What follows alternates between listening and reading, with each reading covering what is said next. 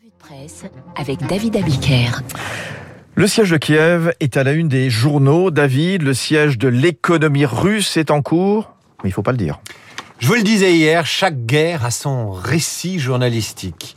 Hier, c'était le siège de l'économie russe, le réveil de l'Europe. Aujourd'hui, c'est le siège de Kiev. Kiev s'effondrera-t-elle plus rapidement que l'économie russe? La presse n'est pas là pour le prédire, mais pour le dire. Alors elle le dit. Kiev est au bord du gouffre. Ce sont les mots de la croix. Poutine engage le siège de Kiev. C'est le choix du Figaro. Veillée d'armes à Kiev, annonce les dernières nouvelles d'Alsace. Le Parisien aujourd'hui en France fait lui la une sur cet hôpital pour enfants sous les bombes alors que s'intensifient les frappes russes. La dépêche du midi n'est-elle plus en rouge et blanc comme d'habitude, mais s'habille de jaune et de bleu, les couleurs du drapeau ukrainien et titre Les dernières heures de Kiev avec un point d'interrogation. Et puis, il y a la une de la République du Centre. Le surplus militaire de Tours dévalisé pour l'Ukraine. En photo des treillis, des rangers, des parkas dans des rayons. Depuis plusieurs jours, des ressortissants ukrainiens installés en France achètent des vêtements militaires pour leurs compatriotes.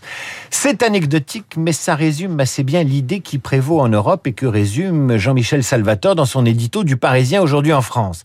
Faire la guerre économique sans faire la guerre tout court. Et oui, c'est pas si simple de s'opposer à la Russie, à la Russie sans devenir belligérant. Comment mener une guerre économique sans merci contre la Russie alors que nous ne sommes pas formellement en guerre Eh bien justement, si le siège de Kiev a bien lieu, le siège de l'économie russe est en cours, mais il ne faut pas le formuler de façon martiale. Bruno Le Maire s'y est essayé et l'a regretté rapidement. Jean-Christophe Ploquin, dans son édito de la Croix, insiste sur le poids des mots. L'utilisation, écrit-il, du mot guerre économique a provoqué une mise en garde immédiate et en français, celle de l'ex-président russe Dimitri Medvedev, qui lui aussi insiste sur le poids des mots. Faites attention à votre discours, a-t-il lancé et tweeté en français. Faites attention à votre discours et n'oubliez pas que les guerres économiques dans l'histoire de l'humanité se sont souvent transformées en guerres réelles tout est intéressant dans la formule de Medvedev. Medvedev est un politique, il parle pour Poutine, mais dans cette séquence, il parle à la place de Poutine.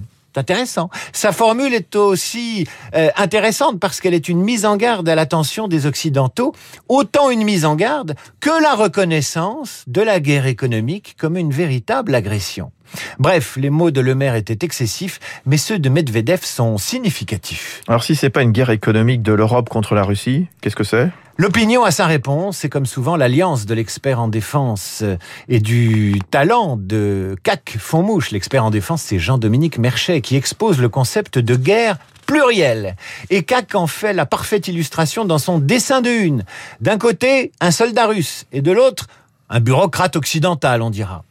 Le soldat russe a un lance-roquette, une kalachnikov, un casque lourd et des explosifs. Le bureaucrate, lui, il a un casque en forme de ballon de foot, une médaille de l'Eurovision, un sac plein de dollars et d'euros. Il a Google et Apple dans son sac à dos et il a les réseaux sociaux et enfin un panneau, un panneau interdiction de survol par les avions.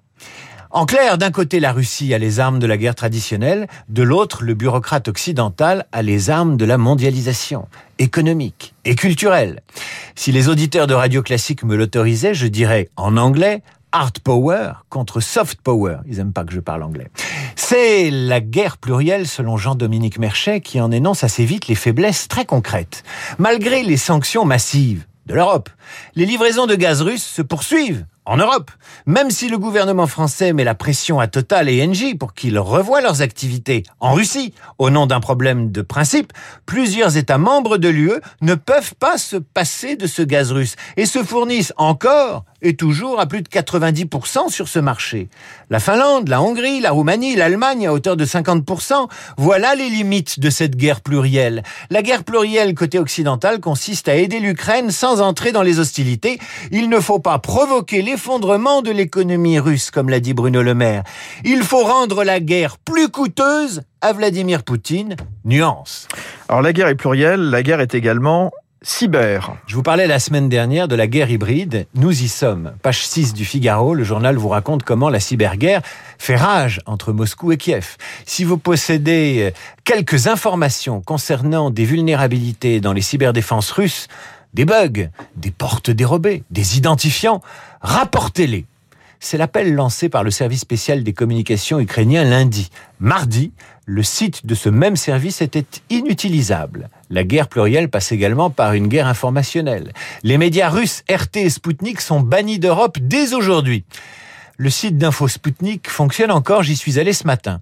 Et voilà ce qu'on peut y trouver en page d'accueil. Écoutez bien, c'est les nouvelles vues par Sputnik ou RT. La Chine refuse le tempo imposé par les États-Unis. Le prix du gaz explose en Europe et dépasse les 1400 dollars. Zemmour contre l'accueil des réfugiés ukrainiens, une prise de position risquée. Maduro, le président vénézuélien, réaffirme son soutien à l'opération russe en Ukraine. Le Pen et Zemmour ont assez de parrainage. Paris accueille une expo sur l'artisanat populaire russe. L'Occident n'hésitera pas à armer le diable contre la Russie, estime Damas. Fermeture du ciel, la galère des enfants russes bloqués dans la zone de transit à Paris. Le racisme ukrainien envers les Africains est inacceptable et choquant. Je pourrais continuer comme ça longtemps. Les médias RT et Sputnik sont l'envers du décor médiatique français et européen. Un Fox ou vision différente? Influence matinée de propagande Certainement. Mais qui peut dire que l'Europe ne joue pas non plus à ce jeu ce jeu de l'influence et de la propagande? Dans le monde diplomatique, un petit papier de Pierre Rimbert explique comment depuis des mois, les médias européens ont fermé les yeux sur la complaisance des autorités ukrainiennes envers les néo-nazis qui s'affichent dans l'espace public ukrainien. Issu d'une famille juive, le président Zelensky se tient à distance de cette fureur à laquelle ne saurait se résumer la vie politique ukrainienne. Mais tout de même, poursuit le diplomatique, le 28 avril dernier, des centaines de personnes défilaient dans la capitale ukrainienne pour célébrer la division SS Galicie, formée de volontaires ukrainiens. Les médias français n'en ont soufflé mot. La guerre plurielle ne rime pas toujours avec une information pluraliste. Ça vaut pour la Russie, ça vaut pour l'Ukraine et parfois pour les démocraties. Formidable, David Abiker, la revue de presse tous les matins sur euh, Radio Classique. À suivre euh, dans un instant, il est 8h38, Esprit Libre avec euh, Bruno Jeudi de Paris Match et Guillaume Durand. On commémore aujourd'hui les 31 ans de la mort de Gainsbourg. Quand j'écoutais Guillaume Durand, il me mettait beaucoup de musique. J'ai décidé aujourd'hui également d'en mettre. Gainsbourg qui s'était beaucoup inspiré de musique classique pour euh, ses titres. Dans Initial Bibi, sorti en, en 68, il s'inspire de la symphonie numéro 9 de Dvorak. On va écouter ce matin ce premier mouvement.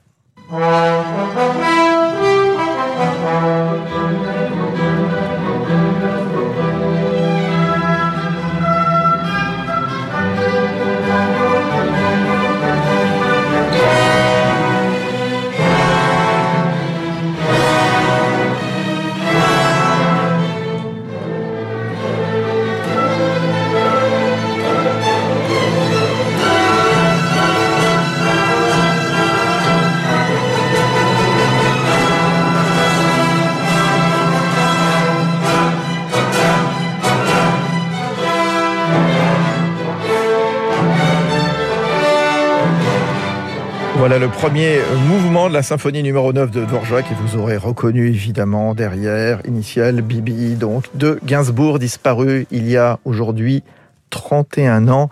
Bonne matinée, 9h20 dans un instant.